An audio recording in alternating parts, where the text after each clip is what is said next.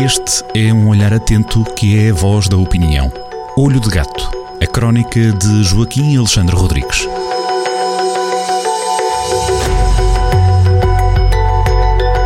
Tempo agora da crónica Olho de Gato chegar à Rádio Jornal do Centro, como acontece uh, a cada sexta-feira, em véspera da nova crónica poder ser lida a partir de jornaldocentro.pt, o que vai acontecer mais uma vez a partir deste sábado. Nesta edição, uh, neste número da crónica assinada por Joaquim Alexandre Rodrigues, temos o título Mudança de Turno, Azar de Juliana, é o tema do aborto e do sofrimento que que ele vai causando e também alguma, digamos assim, alguma surpresa a quem vai assistindo a estas histórias eh, de vida uh, que não deixam de chocar, não é, Alexandre?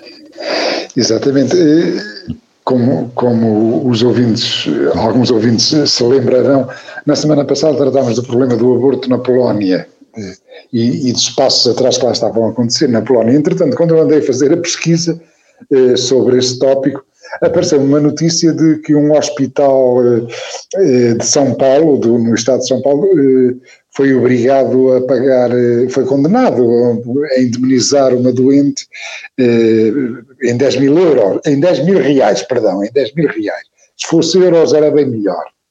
Em 10 mil reais a uma doente que foi maltratada numas urgências. E eu conto essa história, a história de Juliana, que teve um azar dos távoras, um azar terrível, que mostra como nós somos todos muito frágeis eh, e que muitas vezes dependemos. Foi só uma mudança de turno no hospital, nas urgências, portanto, foi recebida por uma pessoa decente, mas entretanto depois mudou o turno e, passou a ser eh, tratada por uma médica indecente. Portanto, a história é esta. Os detalhes ficarão, eh, os detalhes ficarão para, para os ouvintes uh, lerem, portanto, amanhã, quando, quando for publicado o, no, jornal, no, no, no Jornal do Centro, uh, este olho de gato. Portanto, a ideia é esta, uh, portanto, é uma situação que para nós é um bocado estranha, porque desde 2007, portanto, o, o aborto deixou de ser um problema em Portugal, mas há países onde ainda é, há países onde ainda é, como vimos o caso da Polónia, que está nas mãos da ultradireita, eh, está um partido de ultradireita católica no poder, e como é no caso do Brasil, onde ainda pontifica o puritanismo evangélico.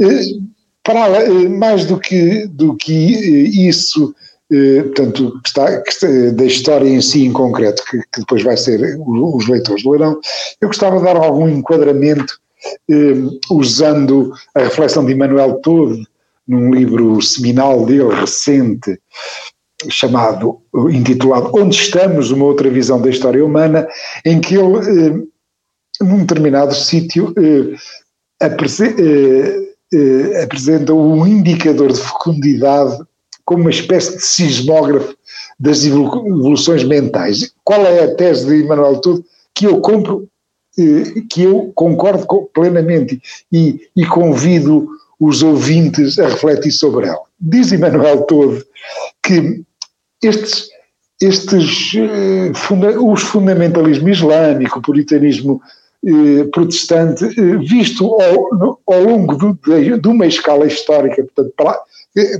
para já é um fenómeno extremamente irritante, portanto, e que causa extremo, e que causa extremo sofrimento, como é evidente, o fundamentalismo islâmico e as formas radicais evangélicas causam muito sofrimento às pessoas, mas visto no, num, num, num, num, fluxo histórico, portanto, num, num, tempo histórico mais longo, ele, eh, eh, o Emmanuel Todo considera que é uma espécie de última inflexibilidade da fé num caminho eh, que, é inelutável, um caminho que está a percorrer a humanidade.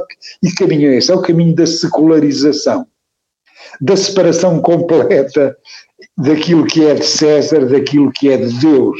Portanto, que na prática é o que significa a secularização. E que há um indicador que é como o teste do algodão nunca falha, que é o teste da fecundidade. Eu também já o usava, isto é, para, para ver se um país está mais ou menos evoluído em termos humanos, vou ver uh, o, portanto, o índice de fecundidade, o número de, de nados vivos por mulher. Muito bem. É isso.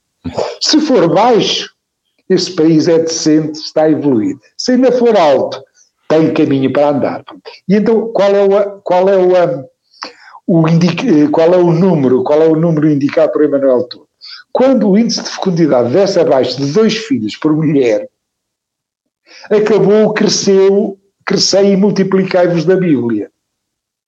Portanto, pode haver muita, muita proclamação, muita, uh, muita coisa. Verdadeiramente, uh, o que é que isso significa? Significa que a maioria da população que abandonou o natalismo uh, das religiões do livro, da Bíblia.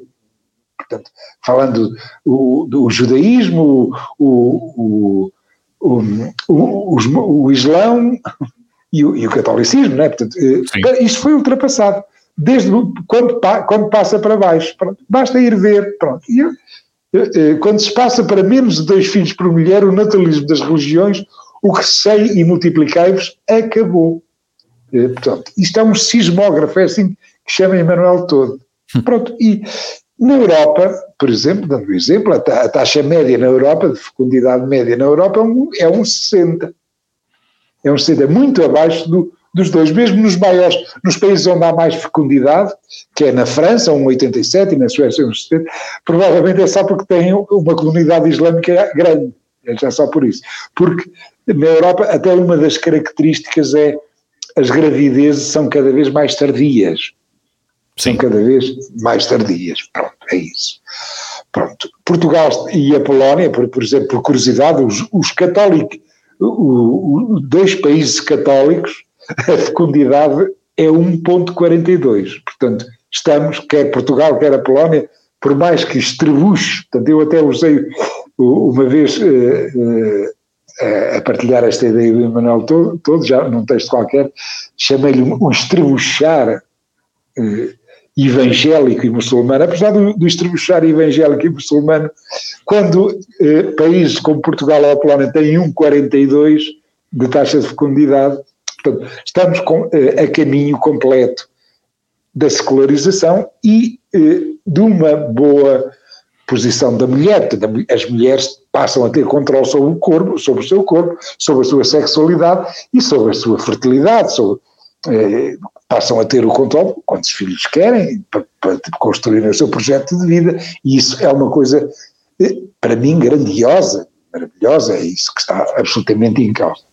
No Brasil, eh, eh, no Brasil, a taxa de fecundidade é 1,72, também já está muito abaixo do, dos, dos, do, dos dois filhos por mulher, portanto, é evidente que, especialmente agora com Bolsonaro, os evangélicos estão no poder, há lá agora um, até uma secretária de Estado agora esqueço o nome da criatura, que é evangélica, daquela, que, que é, agora falha-me o nome, que é absolutamente ridícula, mas tudo isto é um estrebuchar. É um caminho que, é um caminho que, que, não, que, que, que não tem retorno. Isto. E aquilo que aconteceu no, no, no fim do ano passado, em que na, na Argentina é, foi o primeiro país, o, país pioneiro em, em, que foi descriminalizado o aborto e o aborto passa a ser possível no serviço de saúde de uma forma gratuita e universal para as mulheres partir, até à 14 semana. Há de, isso há de acontecer também no, no Brasil, nos restantes países eh, da América Latina.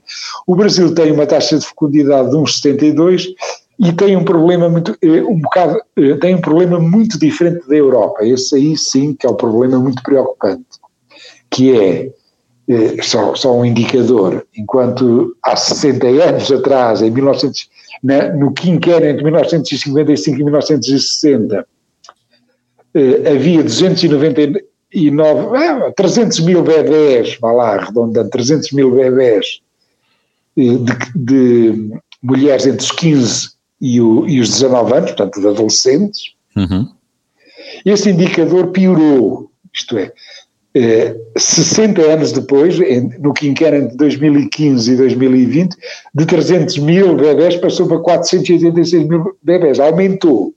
Isto aqui, há aqui um problema grave que o Brasil tem que resolver, um problema de, de fecundidade que o Brasil tem tem, eh, de de gravidezes eh, precoces de adolescentes que tem que resolver. E também vai ser, tenhamos esperança, portanto eu conto na, na, na crónica, conto a história de Juliana, é uma história ainda deste estrebuchar, no caso brasileiro, eh, do puritanismo evangélico, mas a situação do aborto no Brasil, eh, tínhamos esperança, há de vir a ser parecida com a que temos nós, felizmente, desde 2007 em Portugal.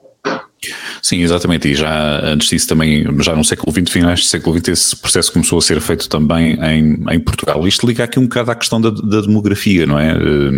Eh, e às condições económicas, ou seja, não é só e apenas uma questão de mentalidade, Joaquim, pela aceitação das, e compreender as situações em que estas, em que estas questões acontecem e porque é que terá que ser, digamos assim, flexibilizado a questão do aborto, dando naturalmente o poder sobre o próprio corpo da mulher por aí fora, mas também acentuar aqui muitas desigualdades no caso das mulheres, em, em particular naquilo que é o resto da sociedade. Elas terão possibilidade de ter melhores condições para, para, digamos assim, manter uma família e serem donas do seu destino em plenitude, quando houver, quer em casos em países mais pobres, quer em vias de desenvolvimento, quer mesmo nos mais ricos, essa desigualdade for, for sendo atenuada, não é? Porque falamos aqui... O caminho é esse, o caminho, o caminho da secularização é, é um caminho imparável. Claro. É, só pode ser, só pode ser imparável, vai, vai assim, e é positivo que seja assim. Até, eh, até eh, eu vi recentemente, vi recentemente, vi recentemente num post do, do, do Rui Catalão, um professor universitário no, no Facebook, uh, vou citá-lo aqui. Hum. Até, até as questões que estão agora na agenda mais, mais instantânea, que, que têm a ver com os problemas ecológicos que estão a ser discutidos em inglês, é uma das pressões, uma das pressões sobre o planeta é o aumento da população. Portanto, este diminuir, este diminuir que vai acontecer e que é inelutável eh, eh, das taxas de fecundidade eh, eh para baixo de dois, eh, dois bebés por mulher, uhum. significa que a população que vai diminuir. Vai diminuir no planeta, vai demorar eventualmente, mais 40 ou 50 anos, porque isto, claro, estas coisas não são lineares, mas até, até em África está a acontecer essa evolução.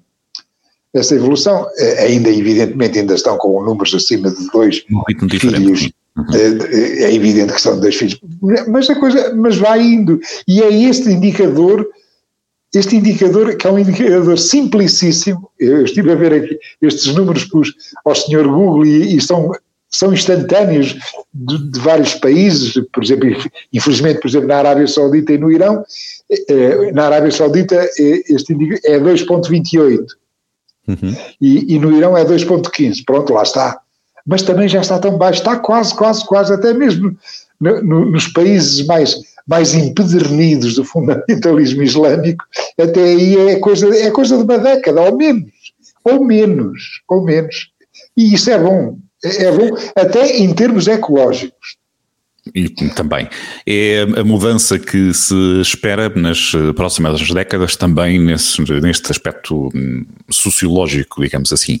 A base Exatamente. desta conversa, desta descoberta uh, do tema que é desenvolvido na crónica 867 de Olho do Gato para descobrir a partir deste sábado 13 de novembro. Mudança de turno, azar de Juliana é o título da crónica que tem como sempre assinatura de Joaquim Alexandre Rodrigues. Temos encontro marcado para a próxima sexta. Até lá, boa semana, Joaquim.